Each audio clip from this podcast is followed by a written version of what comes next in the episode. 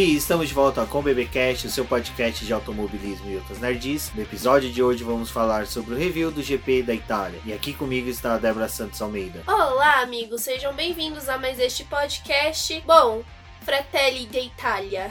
Todas as vezes que eu ouço, né, o hino italiano, além de eu lembrar do Valese e do Emílio cantando fervorosamente na última vitória que o Sebastian Vettel teve em Interlagos, salvo engano, 2016, 2017, 2017. Eu me recordo também dos irmãos Fratelli dos filmes Goonies, né, grande clássico aí da década de 80, depois permaneceu sempre ali como um dos clássicos do cinema, principalmente pela sessão da tarde, mas não estamos aqui para falar de cinema, infelizmente, quem sabe no futuro próximo aí podemos falar de alguma coisa sobre cinema, mas hoje vamos falar sobre o GP da Itália, esse GP que criou umas várias discussões, eu acho que o mais interessante foi ver que pessoal voltou a discutir sobre corridas boas, erros, acertos e principalmente a Fórmula 1 do jeito que nós gostamos, com brigas, disputas do começo ao fim, independente de se o pole foi o vitorioso liderou de ponta a ponta. O importante foi que nós tivemos disputa do começo ao fim nesta corrida. Mas antes de continuarmos, vamos agradecer a nossos apoiadores e lembrando a todos também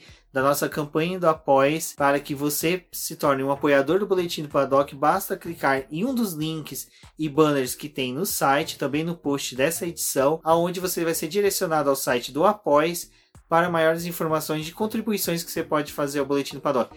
Caso você não queira fazer contribuição através do Apoies, mas queira ser um apoiador do Boletim do Paddock, também há outras formas. Você basta entrar em contato comigo, o Rubem GP Neto, ou mesmo com a Débora. Um dos dois vai poder lhe passar as opções. Temos inúmeros apoiadores que utilizam desses meios sem ser pelo Apoies. São meios de contribuições aí que auxiliam bastante também o boletim do Paddock. E também lembrando a todos que estamos abertos aí, abertas a novas parcerias e patrocínios de quem tiver interesse aí pelo nosso serviço.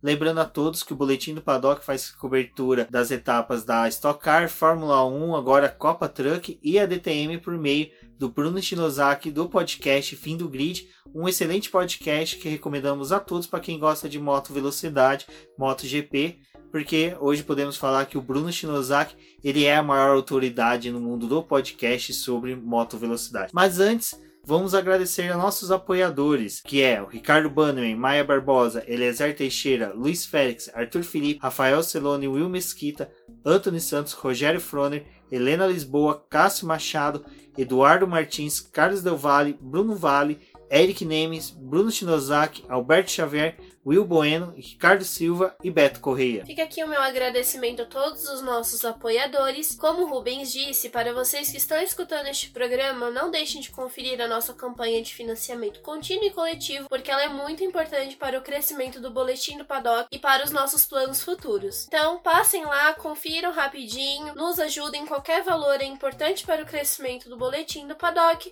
e sejam bem-vindos a esta família. Bom, falando em família, uma família que é muito tradicional brasileira brasileira, não são descendentes de italianos que comem macarronadas aos sábados e domingos, é a família do Oscarteiro. Lembrando a todos que o Boletim do Paddock faz a cobertura aí das etapas, a Débora realiza a parte de fotografias das etapas, então nós sempre temos aí posts com as fotos dela, até mesmo as redes sociais da Débora, tem o link aqui no post do Instagram dela, que é o Insta dedicado à fotografia, em que uma das pautas é sempre as etapas do Oscarteiro. E lembrando a todos que agora, no próximo dia 14, na Granja Viana, a partir das 19 horas, teremos mais uma etapa. Depois de uma abrupta pausa aqui por causa de uma movimentação que esteve na nossa rua, retornamos à gravação. Então, retornando, lembrando que teremos a etapa dos carteiros agora no dia 14 do 9, às 19 horas, lá na Granja Viana. Convido a todos que compareçam, levem seus familiares e conheçam também o nosso campeonato. Qualquer dúvida, entre em contato comigo, com a Débora e também com o Ricardo Bannerman nas redes sociais.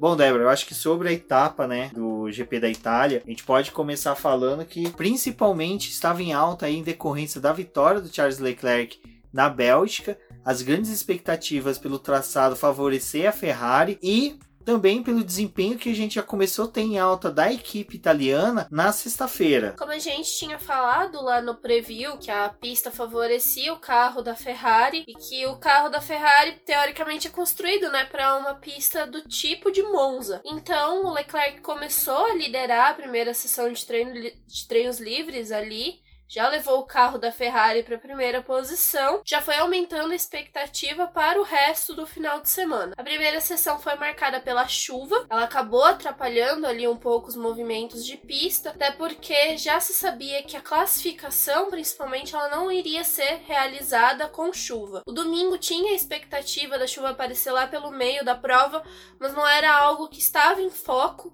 ali pro resto do final de semana. Então, coletar dados ali naquela condição de pista úmida não era tão favorável para o decorrer do final de semana. O Kimi Raikkonen acabou batendo nesse treino livre.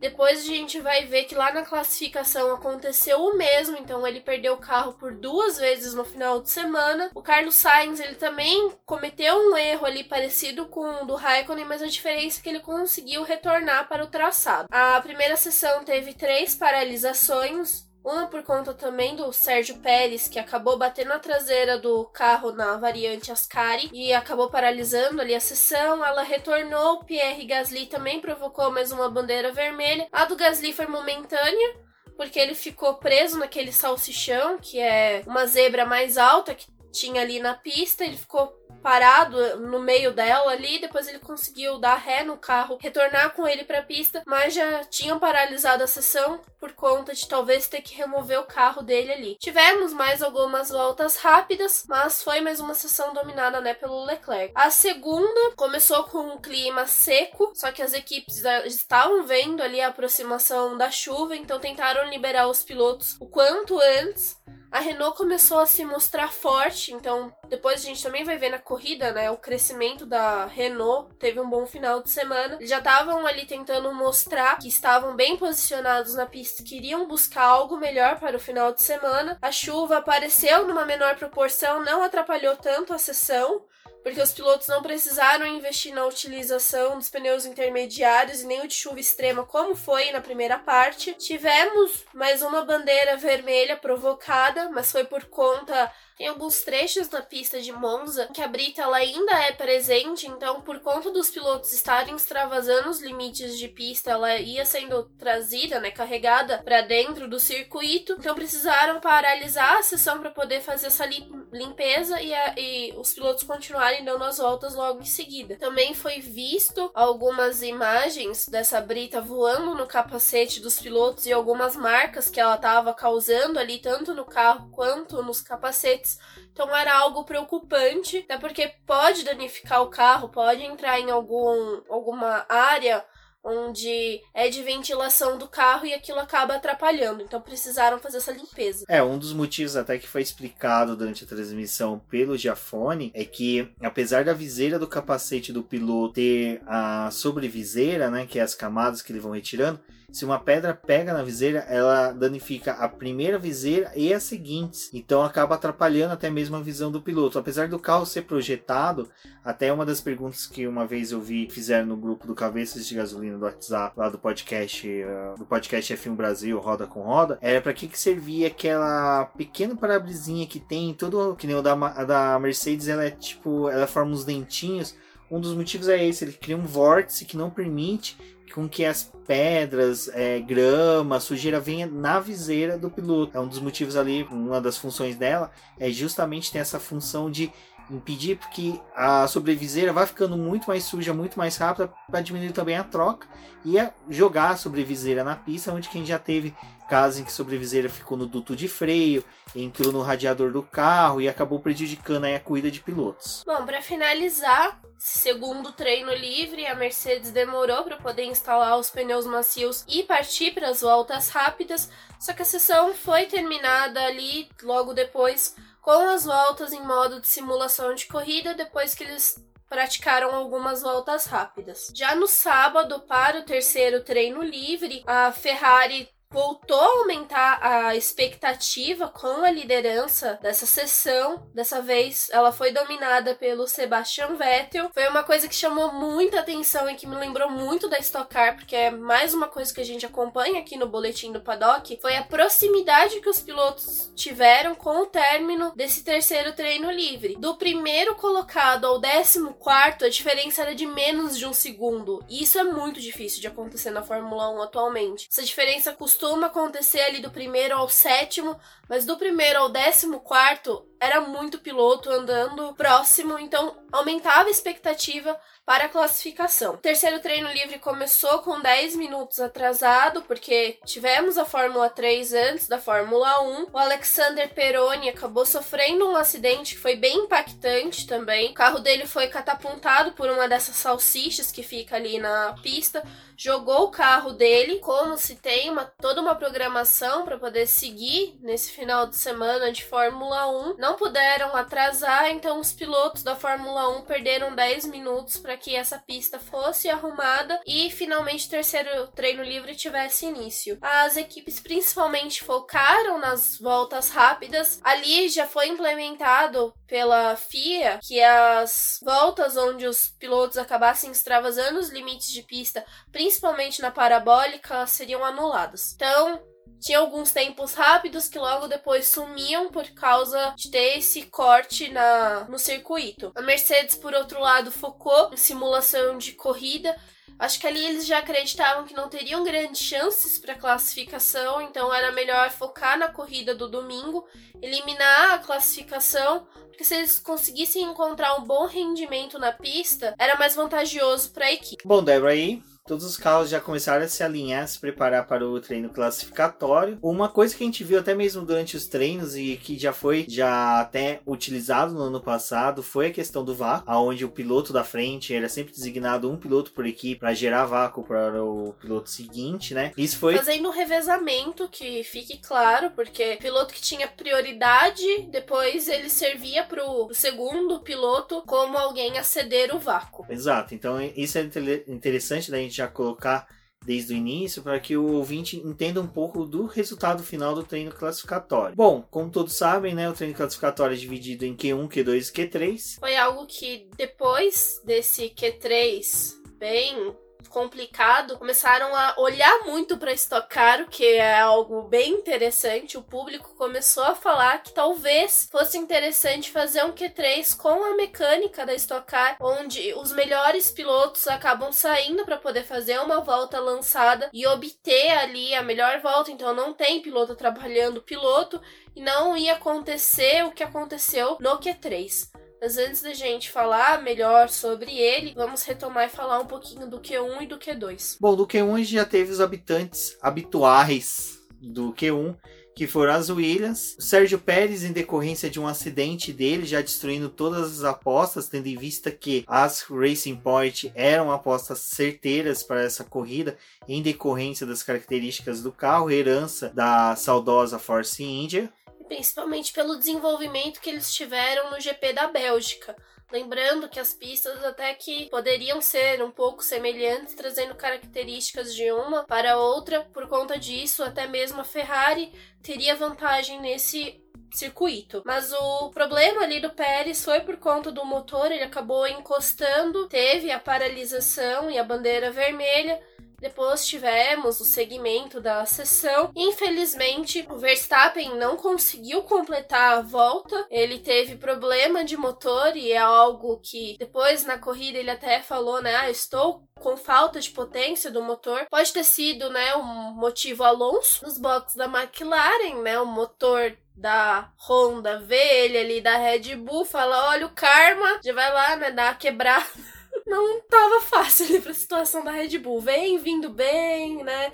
Fica elogiando o motor, aí chega na classificação, o negócio desanda que é uma beleza. Bom, mas algo que já tinha chance de desandar era realmente as Williams, que por motivos de orçamento, até mesmo de desenvolvimento, a equipe foi com uma configuração de carro que não era compatível com o traçado de Monza. Era algo assim muito estranho você ver um carro com uma asa que geraria tanto downforce, né? Com tanto arrasto como era da Williams, mas é aquela coisa, a equipe não tem condições de arcar com uma asa somente para uma pista. Mesmo que ela desenvolvesse a asa para a Bélgica e depois utilizasse Monza, a Williams não tem condições para arcar com uma despesa dessa. Então, realmente era uma corrida assim que se pudesse, eu acho que eles nem, nem, nem sequer iriam alinhar o carro no grid, mas já que estavam lá, né, conseguiram aí novamente serem eliminados no Q1 e novamente George Russell conseguiu superar o seu companheiro de equipe, o polonês Robert Kubica. Uma pena, porque infelizmente a gente quer sempre o bem da Williams dentro do possível. Max Verstappen não marcou tempo. Aí no caso fica uma explicação rápida e breve para vocês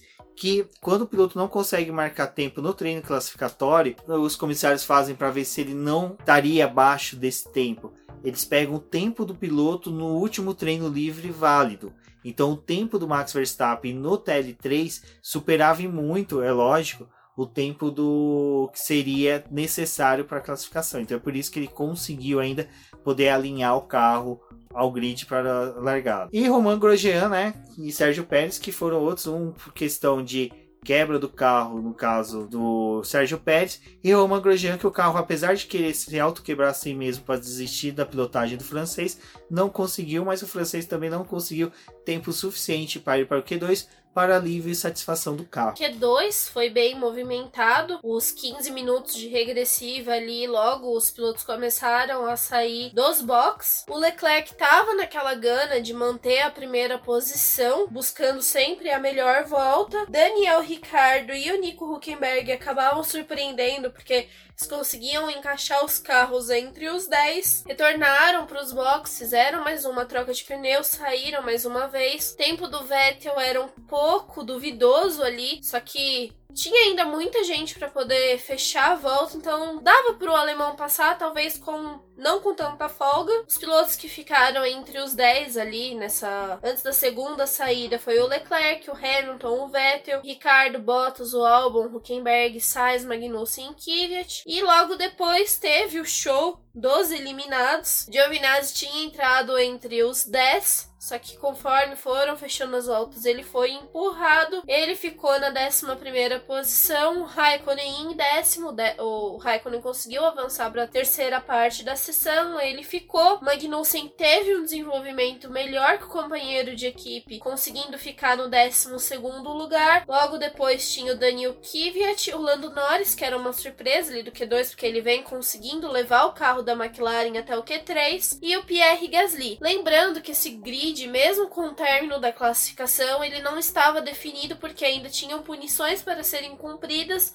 O carro do Raikkonen, que depois, né, no Q3 ele ia acabar batendo prejudicando o carro, teria que realizar uma troca e tinham outros pilotos que a gente já conhecia a punição deles para essa parte da sessão. O Q3 do GP da Itália é bem parecido com o filme 2001 Odisseia no Espaço. Aquele filme que o começo é sensacional e o final você fica até hoje sem entender o que aconteceu.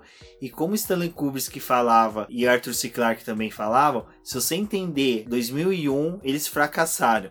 E a mesma coisa sobre o Q3. Se você entender o que aconteceu no Q3, os pilotos ali envolvidos, todos eles fracassaram. Bom, posso dizer que o Q3 foi um total fracasso na sua realização. Eles partiram para a primeira volta, como é típico, né? Buscar a primeira volta ali já para poder estabelecer uma melhor posição, se não for possível melhorar ela com os outros compostos. Infelizmente, alguns pilotos fecharam a volta, outros não, porque justamente o Kimi Raikkonen tinha batido. E aí também começou um questionamento sobre, por exemplo, a volta do Bottas, se ele tinha terminado ela já em regime de bandeira vermelha ou em bandeira amarela ainda. Então mostra, tem uma fotinho dele aí que circulou bastante nesse final de semana, que era ele chegando próximo à linha de chegada para poder cruzar ela e ainda tem um quadradinho ali que fica piscando a luz amarela, ela ainda estava como luz amarela, então não tinha paralisado a sessão, então a volta dele era válida. A do Leclerc também entrou em questionamento, só que a que mais chamou atenção ali foi a do Sebastian Vettel. Ele fechou uma volta, extravasou os limites de pista ali na parabólica e com o ângulo da imagem não dava para poder saber se ele realmente tinha colocado os quatro pneus para fora da pista. Na imagem lateral mostrava que sim, na imagem aérea parecia que não. E ainda tinha o benefício da dúvida por conta da sombra. Isso acabou sendo analisado depois da classificação, com aquela tensão se eles iriam tomar uma punição por conta daquilo, Vettel principalmente. Só que a gente ainda tinha um trecho da sessão, né, para poder ser realizado depois que o carro do Raikkonen fosse removido. E aí foi quando começou o show de horrores dessa classificação. Exatamente. Uma coisa que a gente já viu já no começo do Q2 foram os pilotos tentando a, saírem ao mesmo tempo do pit lane para poder ter a questão do vácuo. Como a Débora disse no começo do podcast, a, o vácuo tinha sido estabelecido entre a maioria das equipes que seriam vácuos aonde que o primeiro piloto que executasse a volta rápida, que desse o vácuo, que obtesse o vácuo do piloto à frente, ele inverteria a posição na segunda. Lembrando o que foi dito até pelo Carlos Del Valle lá na live de hoje do Roda com Roda do podcast F1 Brasil, que no ano passado o combinado era que em decorrência da Ferrari ainda não ter estipulado quem seria o primeiro e segundo piloto da equipe, o Kimi Raikkonen foi favorecido, né? Então, em determinado momento do treino classificatório, ele teve o vácuo proporcionado pelo Sebastian Vettel que auxiliou ele na pole. Para esta corrida estava estabelecido que primeiro o Sebastian Vettel daria o vácuo para o Leclerc, tendo visto que o Leclerc vinha sendo mais rápido durante os treinos, então a possibilidade dele conseguir a pole seria maior. E o Sebastian Vettel, na hora que a pista está melhor que no final do treino, teria o vácuo é, aberto aí no caso pelo Leclerc. Como a Débora disse, foi um show de horror porque vários pilotos saíram ao mesmo tempo. Eles saíram com dois minutos para a sessão acabar. Então foi aquela muvuca, todo mundo pra, para a pista. E tinha gente que não tinha completado volta, né? Não tinha conseguido tempo ainda daquela primeira parte onde o Raikkonen acabou batendo. Então tinha muita gente para fechar a volta ainda. E nessa troca ficou ali, vai, os pilotos da Mercedes se atrapalhando. O Huckenberg teve uma chamada no rádio onde falaram que sim, siga o combinado. Ele já corta a primeira chicane. Ele começa a brigar de posição junto com o Carlos Sainz. Os dois ficaram fechando o Sebastian Vettel. Mas o Leclerc o... fechou o Vettel também na imagem que mostra ele saindo dos boxes, que era pro Leclerc fazer, né, de levar o vácuo pro Vettel. Ele fechou o Vettel, o Vettel ficou ali naquele bolo, o Vettel não tinha para onde sair. E o curioso foi que o Leclerc ab abriu a volta, conseguiu abrir e também não utilizou aquela volta dele para poder defender a pole. Foi algo que o Hamilton depois acabou falando que era muito fácil fazer a pole sem ter feito, né? Porque ele não foi lá buscar mais uma volta rápida, mesmo conseguindo abrir volta. Exato. Então, o que chamou a atenção da postura do Leclerc no treino classificatório, principalmente no Q3, foi essa, em que ele fecha o Vettel, ele depois auxilia tanto o Huckenberg como o Sainz a criar o bolo ali né? Tanto que o, o Leclerc e o Sainz são os únicos pilotos que conseguem abrir volta, porque os dois se curaram todo o pelotão. O Vettel tem um, uma imagem dele fazendo gesticulando para os pilotos abrir. Então, assim, é, já começa ruim a classificação do Vettel. Então, já começa a ficar ruim a situação dele para o final de semana, largando em quarto. É uma posição que é, já é difícil em decorrência dos carros da Renault que estavam vindo bem rápidos. E essa postura do Leclerc me chamou muito a atenção. E como até o próprio Carlos Del Valle falou lá, e aqui a gente é, relembra você que o, o Sebastian Vettel tinha essa preferência. E o Leclerc ele não seguiu o combinado. É lógico, você entende, é um piloto de Fórmula 1, ele tá querendo ser o melhor, ele tá tentando, mas ele já tinha um tempo para ser batido. Então ele deveria ter seguido pelo menos o script que no máximo quem bateria o tempo dele seria o companheiro de equipe que provavelmente não faria uma disputa roda com roda nele até a primeira chicane de Monza. Então, assim, é, foi lastimável aquele treino classificatório. É engraçado que todas as pautas, todas as rodinhas de conversa de pessoal que a gente chegava, a conversa até hoje, depois da corrida, não foi só a corrida, era simplesmente o treino classificatório. Eu tuitei falando que era um treino classificatório que ficaria para a história, mas era muito mais por, pelo fato do Leclerc conseguir, na hora que eu tuitei era do Leclerc conseguir uma pole em Monza, lotada, superando as Mercedes, num final de semana que teve todo o domínio da Ferrari, e eu pensava que seria uma dobradinha da Ferrari na hora que eu tuitei. E depois até depois me corrigi falando, olha, realmente vai ficar pra história, mas a história é por causa de todo o bacanal causado pelos pilotos ali no final da parabólica, que é ali que eu acho que foi aonde que afunilou e causou toda a tensão. Que depois, como a Débora falou, Lewis Hamilton comentou, Toto Wolff comentou, foi assim, algo vergonhoso. Eu, se fosse membros ali do um dos membros da comissão é, dos fiscais de prova, e eu teria aplicado uma penalidade em todos, sem exceção.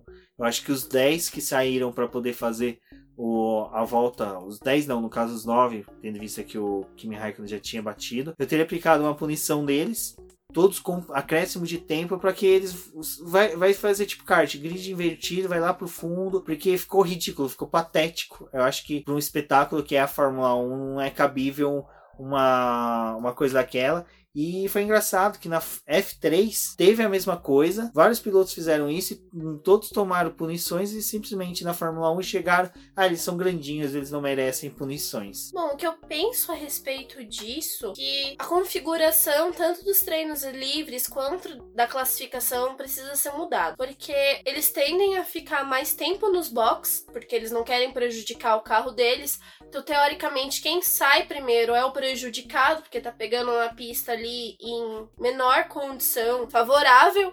Então eles acabam fazendo isso de ficar permanecendo nos boxes e saindo no limite. Pode acontecer isso como aconteceu. Foi feio pro espetáculo, porque a parte da classificação é algo que chama muita atenção de quem tá assistindo ali, acompanhando o final de semana da Fórmula 1, então não foi bacana. Eles chamaram os pilotos para poder ter uma conversa depois dessa classificação, principalmente o Nico Huckenberg, porque o rádio dele foi extremamente estranho ali, controverso pra situação. Eles passaram o pano, mas acho que ficou aquela coisa, né? Tipo, que não se repita isso nas próximas classificações. O Sebastian Vettel também não foi punido com a conduta dele de ter extravasado o limite de pista ali, porque pra conta dele teve o benefício da dúvida, também abriu margem para as pessoas falarem que, ai, ah, porque foi por conta da corrida sem Monza, né, na Itália, a Ferrari, então não iriam punir com aquela passada de pano ali. Ninguém sabe o que aconteceu. Só que a gente teve o segmento, acabou a classificação, tivemos as alterações no grid e no domingo foi sim realizada a corrida.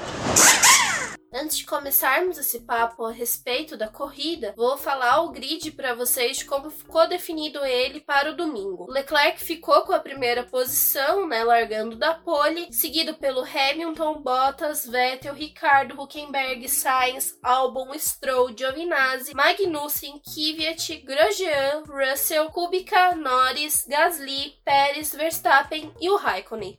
É importante se lembrar dessa parte do grid porque algumas coisas que aconteceram, principalmente depois da, da largada, tiveram relação com esse grid. Agora, partindo pra, para o início da corrida, o Leclerc conseguiu se manter na ponta, ele largou muito bem, então ele manteve ali a primeira posição. O Bottas deu um susto ali no companheiro de equipe porque ele tentou assumir a segunda posição, não sobrou espaço para os dois fazerem aquela primeira curva. Então ele teve que ceder a segunda posição, deixou o Hamilton ali no lugar dele e saltando lá para o final do grid, né? Ali pela décima posição tinha o Giovinazzi tentando lutar pelo nono lugar com o Albon. Ele até, tem, é, ele até conseguiu a ultrapassagem, mas ao final da primeira volta ele acabou perdendo ela. O carro da Red Bull falou mais alto que o da Alfa Romeo. E tivemos alguns pilotos extravasando os limites de pista e utilizando a área de escape ali da primeira curva. Só que que chamou mais a atenção foi o Max Verstappen, que ele realmente extravasou os limites de pista e acabou danificando a asa dianteira dele. Então, ele fez todo o circuito, completou a volta, já entrou para os boxes para poder realizar a troca daquela asa. Acho que se não fosse por conta desse evento, ele teria se desenvolvido melhor na corrida, ele acabou atrasando a corrida dele, né, de modo geral. Então ele ficou parado ali, teve que trocar aquela peça, depois ele já teria que galgar as posições porque ele estava no último lugar. Só que tornava, né, mais difícil ali para ele escalar o grid, porque ele teve uma diferença maior, porque quando ele retornou para a pista, os pilotos já tinham passado. Nessa fase da corrida, o que era interessante era a disputa entre as duas Renaults, entre o Ricardo e o Huckenberg. É algo bem legal a gente poder ver novamente aí as Renaults disputando posições e ali numa posição que dificilmente a gente via elas desde o retorno da marca à categoria. O que nós podemos falar é que se a equipe teve uma vantagem em decorrência da pista, torcemos para que eles consigam ter coletado dados e informações para poder refletir nas próximas configurações até o final do ano.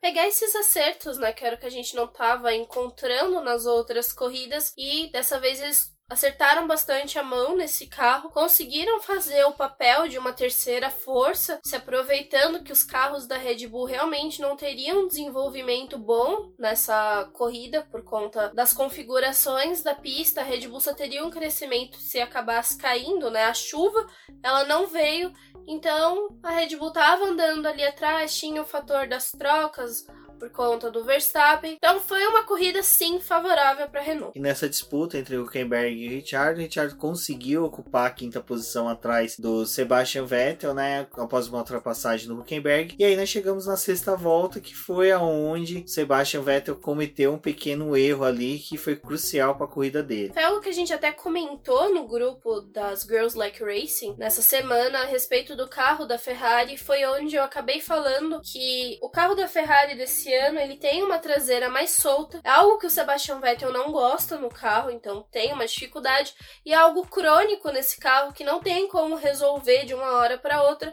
Então eles não vão conseguir fazer um carro com uma traseira travada para o Vettel para o resto da temporada, até porque eles não conseguiram fazer no começo e não vai ser agora, faltando sete corridas para o final, que isso vai acontecer. Lembra um pouco do carro da McLaren da temporada passada, que ele tinha dificuldades na traseira, então o carro da Ferrari tem isso esse ano e é bem complicado ali. Vettel foi fazer a volta, ele acabou perdendo justamente a traseira do carro, saiu da pista e ali aconteceu um erro que não é esperado de um piloto que é campeão de Fórmula 1. Ele ficou desesperado para poder voltar para a pista. Foi uma sorte o carro do Huckenberg ter se salvado da batida com o Vettel, porque ele passou logo depois o Vettel foi se enfiando pro meio da curva ali, né, na pista. O Stroll viu a aproximação do Vettel, só que não tinha o que ele fazer, ele ia fazer o quê? Parar ali no meio da pista. Tinha mais pilotos velozes vindo atrás. Eles acabaram se encontrando. Foi também um risco, né, que o próprio alemão se meteu ali sem necessidade, porque do jeito que ele tava na pista, poderia ter vindo qualquer outro carro mais veloz e ter causado uma batida inteira e ter provocado algo semelhante ao que aconteceu no GP da Bélgica. Não era necessário, porque a gente viu a morte do Antonin, passou por um final semana complicado, então não tinha necessidade do Vettel ter voltado do jeito que ele voltou para a pista. Bom, agora só um parênteses que eu gostaria de fazer nesse momento referente ao Sebastian Vettel, Ferrari, o que foi na corrida. A questão que eu quero levantar é a seguinte: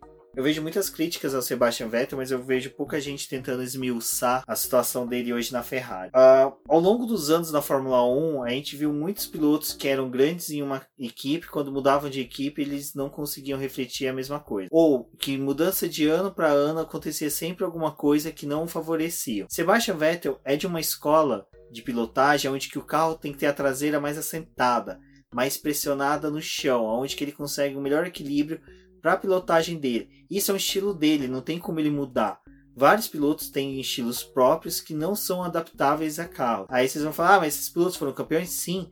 O Michael Schumacher é um exemplo disso. O Michael Schumacher, se eu não me engano agora, que eu não sou tão familiarizado quanto ao estilo de pilotagem do Schumacher, que até mesmo na época eu era criança, adolescente, não tinha a mesma análise que eu tenho hoje, mas ele da mudança dele da aposentadoria, ele quando ele voltou para Mercedes, ele pegou um carro que foi até mesmo projetado e desenvolvido para o Jason Button. Então, não se encaixava com o estilo de pilotagem dele. A Mercedes não adaptou esse carro para o estilo de pilotagem dele e os resultados ruins que o Schumacher teve durante o período dele da Mercedes foi em decorrência do carro não ter a filosofia que o Schumacher precisava. O Felipe Massa, depois da mudança das regras de 2008 para 2009, foi outro piloto que também sofreu. Ele era um piloto que ele dependia muito daquela downforce criada pelos apêndices dos carros. Ele era um piloto que ele era acostumado a desenvolvimento e também a condução do carro pelos pneus sugados. Então o pessoal pauta muito, né, que ah, o Felipe Massa após a molada de 2009 lá, ele perdeu rendimento. Não, não foi. Ele realmente a mudança de filosofia de construção de carro foi que prejudicou ele, porque ele não se adaptou ao carro, ele não conseguia aquecer os pneus da Ferrari. Vocês verem que depois em 2014, quando o carro da Williams já era um carro em que conseguia ter um desenvolvimento melhor, aquecimento de pneus melhores,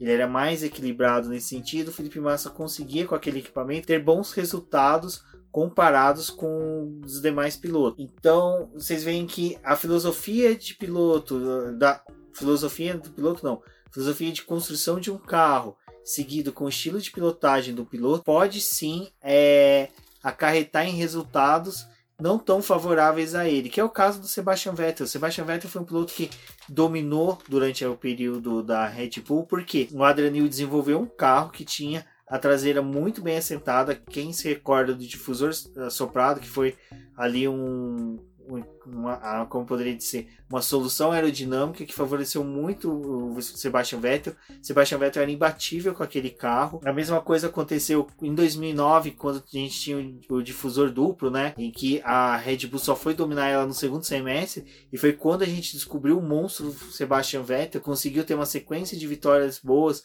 chegou até o GP do Brasil com chances de vitória e título da, do campeonato já em 2009. Então, crucificar o piloto por erros de rodagem, eu acho que tem que ser, sabe, pesar bastante se realmente ele merece toda essa avacalhação que tem pelos fãs da Fórmula 1 e muito mais pelos seus haters, ou simplesmente se compensa sentar e falar, pô, por que, que a Ferrari, sabendo disso, já no começo do ano já não desenvolve um carro focado para o tetracampeão, que tecnicamente é o primeiro piloto. Mas a Ferrari não quis isso, porque o ano passado ela teve um carro que era bem assentado de traseira, focou no desenvolvimento da parte dianteira do carro, mas só que criou um desequilíbrio ali na força. Então, simplesmente ela conseguiu um carro que é de dianteira muito boa, que casa perfeitamente com a condução do Leclerc, que já não casa com o Sebastian Vettel. Então não é que o Leclerc está comendo o Sebastian Vettel de todas as formas, está devorando o Sebastian Vettel, não. É que o carro favorece a condução do Leclerc, desfavorece a do Sebastian Vettel,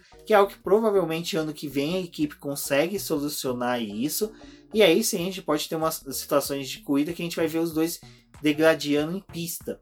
A mesma coisa pode acontecer na Mercedes. O carro é focado para o desenvolvimento do Lewis Hamilton, é focado para o desenvolvimento dele, não é para o Bottas. Então o Bottas ele, ele se adapta àquilo que é feito para o Lewis Hamilton e não o que é feito para ele. Então, por muitas vezes o, o Bottas ele consegue ter méritos ali dele de condução, porque ele está conduzindo um carro que não é fabricado para ele. E até uma vez eu vi uma discussão dessa, por que uma equipe não desenvolve dois carros diferentes?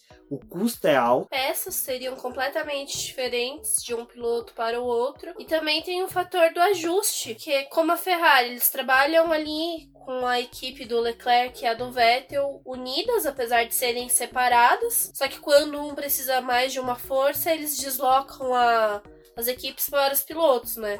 Então tem a questão do ajuste também fino para os dois pilotos, cada um escolhe o seu ajuste dentro do que é permitido ali dentro do que o carro fornece e não seria viável fazer dois carros diferentes, porque o carro que a gente vê da Fórmula 1 a cada corrida não é o mesmo da corrida anterior. Então várias peças são descartadas, algumas passam por atualização e são novamente utilizadas em outros circuitos, mas é difícil ser mantido o mesmo carro de um final de semana para o outro. Não é que eles pegam o carro, destroem ele, fazem outro, mas tem todas essas peças aerodinâmicas que elas são feitas de circuito para circuito e o carro de Fórmula 1 ele está em desenvolvimento desde o do começo do nascimento do seu projeto. E esse desenvolvimento ele esbarra numa questão que é sempre o, a estrutura inicial do carro. Então não adianta a gente falar, ah, tá tendo desenvolvimento, e o pessoal, pô, mas por que então não faz desenvolvimento que acerta a traseira? Não tem como você acertar uma traseira que é muito mais complexa complexas, que a questão da traseira do carro de um Fórmula 1, ele não tá somente ali na parte traseira, vamos por dessa forma, ali da parte das rodas. Ele com... basicamente é o chassi do carro. Exato, não, não é só a questão dos chassis. Ele começa em toda a questão lá da asa dianteira, de como a asa dianteira joga o ar lá para trás. Então, para você acertar a traseira do carro, não é um ajuste de pegar uma chave de fenda que seja fácil, vai lá, aperta dois porquinhos e pronto, acabou. Dois parafusos, no caso. E acabou, tá ótimo. Não É toda a filosofia do carro, é todo desde o início até o final. Então, não tem como acertar a traseira do carro da Ferrari para que o Vettel consiga um melhor desempenho sem mexer toda essa estrutura. A mesma coisa a McLaren. A McLaren está com o mesmo déficit. E ela, o que, que ela fez? Ela, para ela não ter que fazer uma, alterações bruscas no carro e poder sofrer com isso é, com durante quedas. o campeonato, com quedas, ela tá fazendo de forma homeopática, de ponto em ponto do carro, desenvolvendo. Por isso que a McLaren tá tendo crescimento gradual no campeonato, porque ela está mexendo aos poucos no carro. É lógico que isso provavelmente deve refletir muito mais no carro de 2020 do que no atual. Mas agora voltando para a corrida, Sebastian Vettel com esse lance aí ridículo que ele fez, infelizmente, é, dá assim, você consegue é aquela situação que você consegue entender o piloto, mas ao mesmo tempo você julga ele como errado. Ele precisava voltar na pista rápido. O único momento que ele teria ali para voltar sem ter chance de colidir com ninguém seria após o último carro passar. Então ele não teria como aguardar todos. É lógico que ele deve ter escolhido ali, ele não é um piloto que começou hoje a correr. Ele deve ter escolhido o melhor momento para embicar o carro, mas só que o melhor momento foi justamente na hora que o Stroll passou. Provavelmente ele deve ter mirado aquele que teria menos é, gastos com a compra de peças, tendo em vista que a Racing Point está desenvolvendo peças constantemente para repor, tendo em vista a destruição que o Stroll tem de peças na equipe. Porque se pega uma Williams, não corre na próxima corrida, entendeu? Não, se pega uma Williams GT ali, esquece. A Claire Williams vai pegar peça da Ferrari. Vai sair catando os restos de peça na pista para poder fazer um papel machê e colar o carro. Que vamos dar continuidade essa corrida. Lá na 11 volta teve o pega fenomenal do Pérez com o Magnussen e sim, foi incrível. Os dois estavam ali disputando a décima, a décima posição. Então foi frenético, eles tiveram toque roda com roda ali. Tava, o Galvão até ficou, ah, eles vão se engalfinhar e os carros vão sair não vão continuar a corrida, mas não. Conseguiram manter aquela disputa ali até que o Pérez acabou levando a melhor e ficou realmente com a posição. E mais pra frente, o Magnussen acabou abandonando a prova porque o carro dele, mais uma vez, acabou tendo uma queda de rendimento, semelhante ao que aconteceu lá no GP da Bélgica. O Vettel, né, foi punido na 12 volta com o stop and go. Ela é uma punição bem complicada ali na, na Fórmula 1. Ela é a punição mais pesada antes da desclassificação. É. Exatamente. Foi com 10 segundos. Ela é uma punição que a equipe não pode sequer tocar no carro. Então, que, o máximo que eles podem fazer é ficar próximo do carro para poder fazer uma ventilação porque o carro de Fórmula 1, como ele tá sempre muito aquecido, quando ele para, a tendência é aquela, aquele aquecimento subir de uma vez porque não tem refrigeração. Então, o máximo que a, que a equipe pode fazer é ficar ali com alguns equipamentos para poder refrigerar os freios pra, para o piloto conseguir voltar para a pista. Então, ele teve a punição na 12 na 13 volta ele já foi cumprir. Faltava a punição do Lance Stroll, porque ele também, por conta do que o Vettel fez com ele, ele fez algo semelhante, não atingiu outro piloto, mas ele voltou de forma irresponsável para a pista. O dele foi só uma passagem pelos box. A punição dele saiu na 15ª volta e ele também fez, a, cumpriu o drive-thru na 16ª volta. Logo depois a corrida continuou, começou sim as paradas nos box, realmente. A Mercedes veio com aquele famoso blefe deles que já tá ridículo ficar fazendo aquilo. Eles ameaçaram colocar um pneu duro ali nos, nos pilotos. Primeiramente seria no Hamilton que iria realizar aquela parada. Depois, mais pra frente, a gente vai ver. Teria sido a melhor escolha de pneus realmente apostar nos compostos duros. Blefaram ali,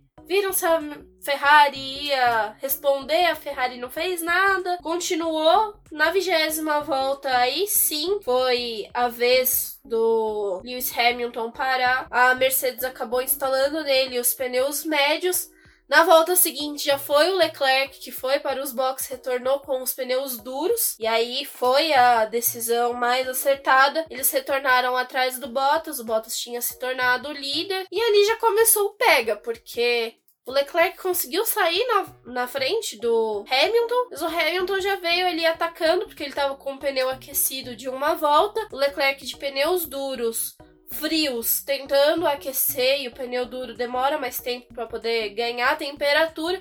Então ali já começou o pega dos dois. Leclerc tentando segurar o Hamilton, o Hamilton tentando realizar a ultrapassagem foi desse jeito. O Leclerc foi tentando fazer com que o Hamilton fosse desgastando os compostos, tentando evitar a ultrapassagem da melhor volta. Eles também voltaram atrás dos carros da Renault. O Leclerc utilizou a dupla para poder jogar eles ali no meio da disputa, só que eles tinham que abrir espaço para os dois, então foi prudente, foi o Hamilton ultrapassar de eles e continuar, né, o ataque para cima do Leclerc. Vitor Corleone falava que mulheres e crianças podem ser imprudentes, homens não. Tudo bem que é um comentário totalmente machista. Contudo, acho que passaram para o Leclerc essa cena, porque a partir do GP da Áustria, o menino criou uma maldade no coração em disputa de posições que vem seguindo nas últimas corridas. O que faltava maldade naquele coraçãozinho se acendeu de uma vez, né? Não, eu acho que o Binotto foi até o, o motorhome do Leclerc arrancou todos os giletes de lá, porque o moleque ficou com o coração peludo, não consegue mais ter amor nesse coração, e ele simplesmente agora nesse GP fez uma disputa, assim como eu poderia dizer, bem acirrada contra o Lewis Hamilton, chegando ao limite ali extremo da lealdade contra o piloto da equipe alemã. Contudo, foi, foi bonito de se ver, foi um pega. Eu, eu, eu particularmente não puniria, puniria, eu me puniria pelo erro, mas eu, os pilotos eu não aplicaria nenhuma punição, uma vez que é isso que a gente quer na Fórmula 1, é isso que a gente quer no automobilismo. E eles terem ressuscitado a bandeira branca e preta foi sensacional para esse tipo de disputa. O único que tem uma bandeira branca e preta é o Cebola por não usar luva no kart da grande. Não, no caso ele tomou bandeira preta de uma vez. Ah, é, não, ele tomou três bandeiras branca e preta. É que eu acho que o Cebola ele é meio daltônico ao inverso, né? Ele é um daltônico monocromático. Mas, no caso, aí, aí ó, pessoal, os carteiros, ó. Excelente campeonato em que convive com pessoal excelente. Que não usa luvas. Pessoal que não usa luva. Mas o que aconteceu ali com o Leclerc e com o Hamilton foi empolgante. Eu acho que é uma disputa que a gente torce para que a gente possa ver mais vezes na Fórmula 1. Eu acho que é deixar eles correrem livres. Tem que se fazer vista grossa, né? Para que os pilotos eh, corram ali. Aí é uma ideia para que alguma equipe que esteja precisando de patrocinador use dos absorventes lá sempre livre, né? Para poder permitir os pilotos correrem sempre livres na pista, porque ah, foi, foi bacana pelo seguinte: o fato de você colocar um carro, uma Mercedes, ao lado de uma Ferrari, um tetra, um pentacampeão, ao lado de um piloto que está no seu segundo ano, na segunda vitória, né? Disputando a segunda vitória na casa da Ferrari, com a torcida em cima, é sensacional. Eu acho que ali na hora que o, o, o, Leclerc começou a disputar com o Hamilton, acho que o som que mais se ouvia era de armas sendo engatilhadas pela, pelos membros da máfia que estavam ali. Que se caso o Leclerc não tivesse maldade no coração, ele seria morto pelos membros da máfia que estavam ali presentes, porque assim, foi muito empolgante. A ultrapassagem não tem. A ultrapassagem não, a defesa de posição foi muito empolgante. É isso que a gente quer da Fórmula 1, é isso que a gente quer do automobilismo, que é automobilismo raiz. É onde você coloca o piloto para fora, mas só que você coloca no limite em que você sabe que o piloto não vai rodar, que não vai bater. O Leclerc, a gente vê o crescimento dele muito rápido. É realmente de uma corrida para outra, ele muda a chavinha e já tem um salto muito grande que alguns pilotos acabam levando praticamente uma temporada inteira poder se encontrar. E ele não, ele tá mostrando que ele casou ali com, com o carro, com o estilo de pilotagem. Ele aprendeu muito com as disputas que ele teve com o Verstappen ali no começo da temporada. E agora ele utilizou tudo que ele podia para poder defender aquela posição do Hamilton. Foi depois, né, da corrida, o Hamilton até tocou nesse assunto e falou que agora ele vai tomar um pouco mais de cuidado quando encontrar o Leclerc na pista, porque ele viu que o menino não tá ali pra, pra brincadeira, né? Teve esse lance da bandeira preta e branca por conta do Leclerc ter tentado tirar o, o Hamilton para fora da pista, mas não foi aquela coisa de maldade que ele fez ali, tipo, para poder prejudicar o Hamilton. Eles estavam numa disputa intensa, ele só utilizou de todo o espaço da pista ali para poder defender a posição dele. Então seguiu o jogo, eles deram aquela advertência para ele, tipo, não faz de novo, porque senão a gente vai ser obrigado a acabar com o show que você tá dando, principalmente em casa. Então vamos seguir a corrida desse jeito. Foi indo. Ele conseguiu fazer, né, o pneu do, do Hamilton ser levado pro talo. E aí que tá o erro da. Acho que é o primeiro erro da Mercedes. Primeiro não, segundo que a gente teve da Bélgica, mas o, o erro estrúncio da Mercedes na questão de escolha de composto. Aonde que ficou dessa forma foi a primeira vez que a gente ouviu o Lewis Hamilton reclamar dos pneus e a gente pôde ver que realmente os pneus Era estavam verdade. acabando, isso mais pro final da corrida. Mas o que o Leclerc fez foi uma jogada de gênio, saltado que por pior que seja a intenção dele de querer forçar ali um erro do Hamilton, mas foi uma jogada de gênio dele fazer o desgaste do pneu. Lá pela volta 36, o Leclerc cortou a chicane, ele ainda estava numa disputa intensa com o Hamilton. Eles saíram ali daquela volta ainda com o Leclerc na primeira posição, mas o que chamava atenção era o Bottas, que estava no terceiro lugar, se aproximando da disputa e próximo para poder atacar ali o Hamilton. E na volta 42, foi a vez do Hamilton errar a freada ali, ele perdeu até a posição para o Bottas e o Bottas entrou na disputa. Logo depois até a Mercedes chamou o Bottas no rádio, falou para ele agora a sua chance de vencer essa corrida, porque ele tava com o pneu mais novo, ele não tinha participado ali daquelas disputas, então ele poderia tranquilamente, né, ir atrás do Leclerc e conseguir aquela posição. O Hamilton, por outro lado, a Mercedes ali acabou cometendo sim um erro grotesco com ele. Os pneus dele já tinham realmente acabado, ele não tinha mais o que fazer rendimento dele começou a cair. Cair assim, entre aspas. Ele ainda tava tendo um rendimento semelhante ao que ele tava no começo da prova, ali andando a um segundo, um segundo e 70 atrás do Bottas. Só que o pneu dele realmente já tava com a marca da degradação bem alta. Então, o certo teria sido a Mercedes ter chamado ele logo depois, na volta 43, que ele teria ainda a chance de tentar ir para cima, né, daqueles pilotos. Só que não, a Mercedes ficou adiando, adiando a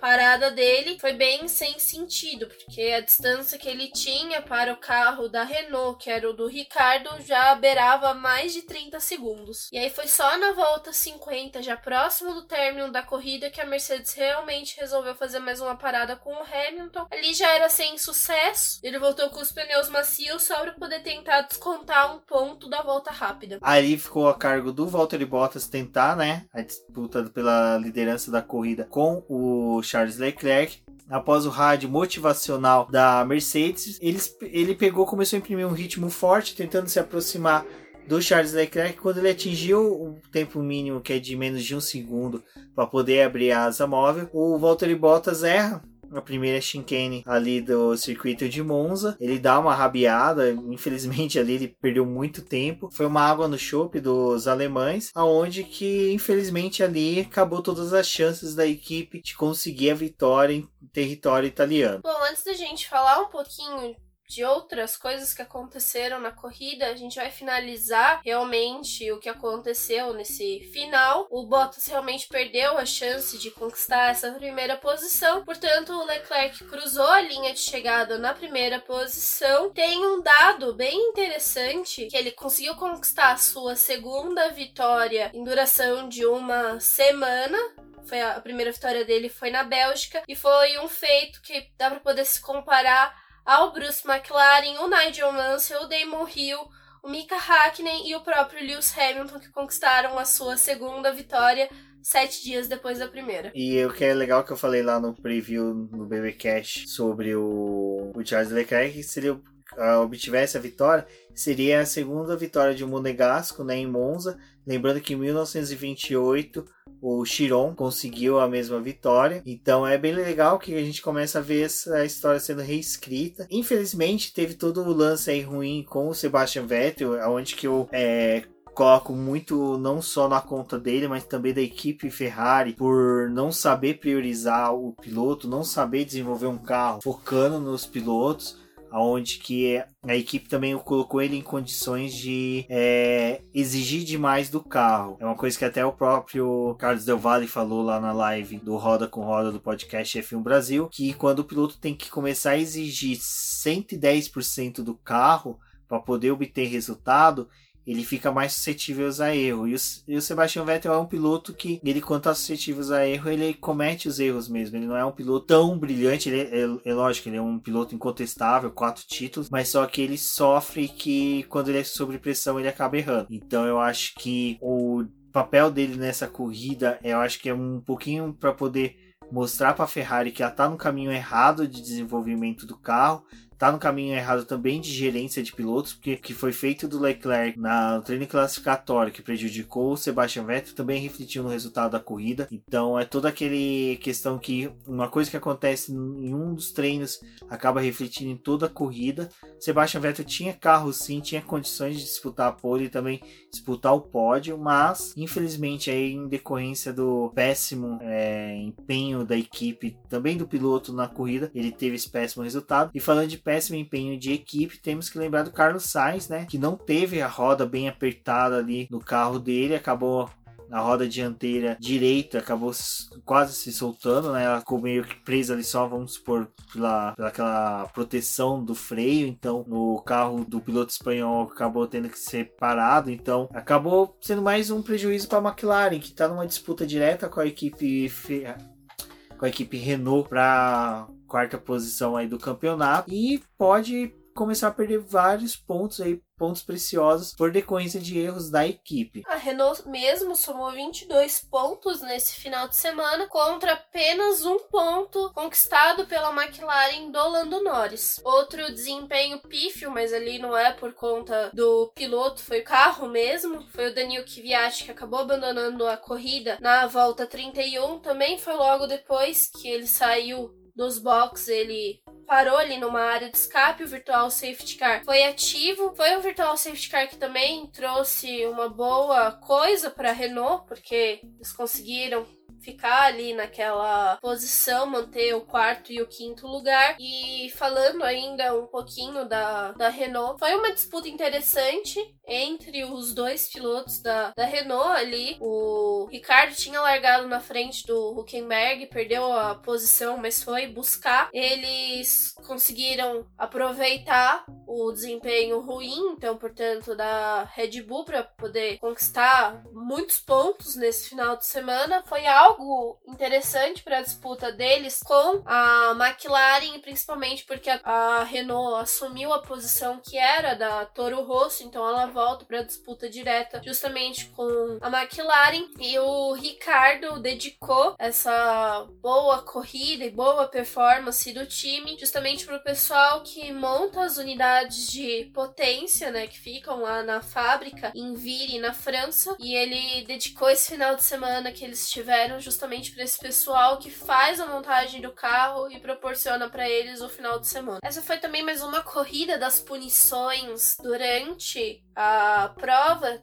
Tivemos o stop and go do Vettel, o drive-thru do Lance Stroll. O Kimi Raikkonen também foi punido com uma coisa semelhante ao do Vettel, também foi um stop and go, porque simplesmente decidiram punir ele porque ele largou com os pneus errados porque não era para ele largar com aqueles pneus que instalaram nele ali no pit lane. A Alfa Romeo entendeu que já que ele estava largando do pit lane poderia escolher o, jo o jogo de pneu, então eles colocaram os médios, só que não era o correto, porque ele participou da segunda, que ele participou do Q2 conseguiu avançar para o Q3, então ele estava ali dentro, então ele deveria ter sido mantido aqueles pneus para ele, não foi isso que eles fizeram, então ele acabou cumprindo aquela punição ali no meio da corrida. E a punição não menos importante, mas aconteceu também foi a do álbum, porque ele extravasou ali os limites de pista, justamente quando ele estava em disputa por posição, e eles entenderam que com aquele corte que ele tinha dado ali na, na Shinkane, ele tinha ganhado vantagem, e aí eles decidiram punir ele. Então foi mais um desses pilotos com um final de semana bizarro, com punição. Só que ele teve um bom desempenho, até acabou na frente do, do Verstappen, ficou com o sexto lugar. Também chamamos a atenção para corrida do Verstappen, porque lembrando lá pelo começo da corrida, ele largou já da última posição por conta das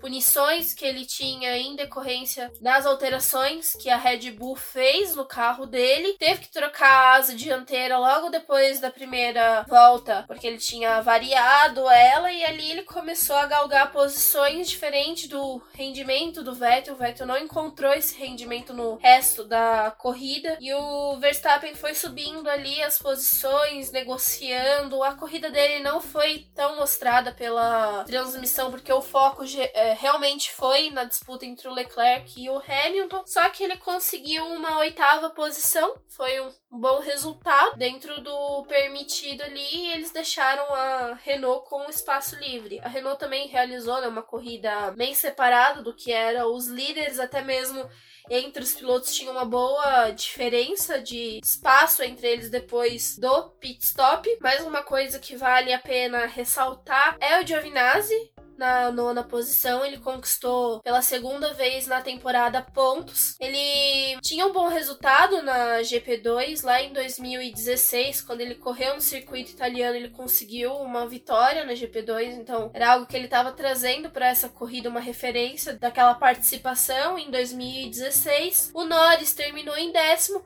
foi justamente os dois pilotos que tinham chance de pontos ali na Bélgica, teriam pontuado até que bem na Bélgica se não fosse problema do carro do Norris acabar quebrando antes da última volta e o Antônio Giovinazzi batido lá na Bélgica. Então eles conseguiram chegar na, nos pontos nessa corrida. Bom, e como eu acho que ficou notório aí para todos, teve uma movimentação ali no campeonato de pilotos, aonde que em decorrência aí do Sebastian Vettel não ter pontuado. O Charles Leclerc, com sua segunda vitória consecutiva, conseguiu subir para a quarta posição. Mas acho que uma coisa que é interessante até falarmos, deu falar antes do dos comentários sobre o campeonato de construtores, construtores de pilotos, é que aparentemente o carro da Ferrari ele sofre muito mais quando tem uma batida e uma quebra, como é do caso da asa dianteira do Sebastian Vettel, do que o carro da Red Bull. Você vê que na, nas mesmas condições o carro da Red Bull conseguiu ter um desempenho semelhante ao que vinha tendo e o, simplesmente o carro da Ferrari, depois de uma troca dessa, ele não consegue se desenvolver, não consegue ter um bom desenvolvimento. Ele não consegue imprimir o mesmo ritmo que ele vinha tendo antes. Parece que faltou ajuste, né? Apesar deles colocarem uma peça com um ajuste semelhante à que estava sendo utilizada, eles não conseguem recuperar isso depois que eles perderam. Exatamente. E quem perdeu aí no caso foi o Sebastian Vettel, que perdeu a quarta posição no campeonato de pilotos para o Charles Leclerc. Lewis Hamilton continua liderando com 284 pontos, seguido de Valtteri Bottas com 221 pontos. Max Verstappen continua na terceira posição com 185 pontos. Com o cavalo rampante ali buzinando, né, no pescocinho dele ali, porque eles estão com diferença de apenas 3 pontos. Sebastian Vettel, que vem seguindo ali na quinta posição com 169 pontos, seguido do Pierre Gasly com 65 pontos, lembrando que esses pontos ainda são heranças dele da época da, da equipe Red Bull. Carlos Sainz em sétimo lugar com 58 pontos. Daniel Ricciardo na oitava posição com 34 pontos, mesma pontuação do Alex Albon com 34 pontos e Daniel Kvyat com 33 pontos. Eu acho que aqui o interessante é a gente falar dos desses pilotos que eu vou sequenciar agora, porque eles estão com uma diferença pouca, apenas de 3 pontos ligados entre ele, que é o Daniel Ricciardo, o Alex Albon com 34 pontos, o Kvyat com 33 pontos, depois vem Nico Huckenberg com 31 e Kimi Raikkonen com 31 pontos. Então acho que é entre o oitavo e o décimo segundo, a gente deve ter uma boa movimentação aí no restante do ano. É, também tem o Sérgio Pérez ali em décimo terceiro. Ele tinha pontuado a última vez lá no Azerbaijão, depois ele repetiu a pontuação na Bélgica e agora ele levou a Racing Point novamente para os pontos no GP da Itália, então também é um piloto que a gente pode ficar ali atento o Lance Stroll perdeu, né, posição para o próprio companheiro de equipe por conta do rendimento que ele teve nessa corrida. Era provavelmente para ele chegar ali na, na, zona de pontuação, talvez no, no, décimo lugar, levar mais um ponto. Só que por conta da batida com o Vettel, não teve como, ele saiu do páreo. Então são pilotos que ainda vão chamar a atenção nessas últimas sete, sete corridas do ano. Agora, falar lá do campeonato de construtores: a Mercedes segue na liderança agora na casa casa dos 505 pontos, é muita coisa de diferença para o segundo. Ferrari tem 351, a Red Bull 266, aí vem a McLaren na quarta posição com 83, ali com a Renault que ultrapassou a Toro Rosso com 65 pontos contra 51 da Toro Rosso, a Racing Point em sétimo com 46, Alfa Romeo em oitavo com 34 pontos, lembrando que eles não pontuaram lá na Bélgica e nessa corrida o Raikkonen teve problema, então também não foi o mesmo carro da, da Alfa Romeo sem chances ali. O nono lugar da Haas com 26 pontos, apagadíssima. E a Williams só com aquele pontinho que eles têm ali mesmo. E só se acontecer algo muito exorbitante para eles voltarem a pontuar. Apesar que a corrida do Russell nesse final de semana não foi tão ruim, dadas as condições que a gente teve de pista e também os abandonos. Bom, agora nós finalizamos o BBcast sobre o GP da Itália, lembrando que a próxima etapa do GP de Fórmula 1 será dentro de 11 dias lá em Singapura, nos dias 20 e 22 de setembro. Então fiquem todos ligados aí no Boletim do Paddock. Tem os textos da Débora sobre o review da corrida. Também ainda tem as colunas dela referente à corrida e demais colunistas nossos que também devem conversar isso com vocês referente à corrida. Lembrando a todos também das nossas redes sociais na internet, todas sempre como Boletim do Paddock, no Twitter, como diz no Boletim que. Vale ressaltar também nossa campanha lá no Apoia-se, o nosso financiamento coletivo e contínuo, onde nós convidamos a você, querido ouvinte, que ainda não participa da nossa campanha, que dê uma olhada veja aí algum valor da qual possa fazer contribuição, como foi dito também no começo do programa. Caso não tenha possibilidade de apoiar pelo, pra, pela plataforma do Após, entre em contato com a gente, toda participação sempre é válida. Próximo final de semana, Stock Car, fiquem ligados, o Boletim do Paddock aí vai noticiando vocês referente também a Stock Car e sobre a etapa do Oscarteiro. Eu fico aqui, um forte abraço a todos e até a próxima. Eu sou a Débora Almeida, me acompanhe nas redes sociais, no Twitter como The Flowers e no Instagram como The Almeida Foto. Não deixem de curtir tudo que o Boletim do Paddock vai estar fornecendo para vocês nessa semana. Compartilhem esse podcast. Se estiverem escutando pelo iTunes, avalie ele com cinco estrelas é importante para o crescimento desse programa. Confiram a nossa campanha de financiamento contínuo e coletivo e até a próxima!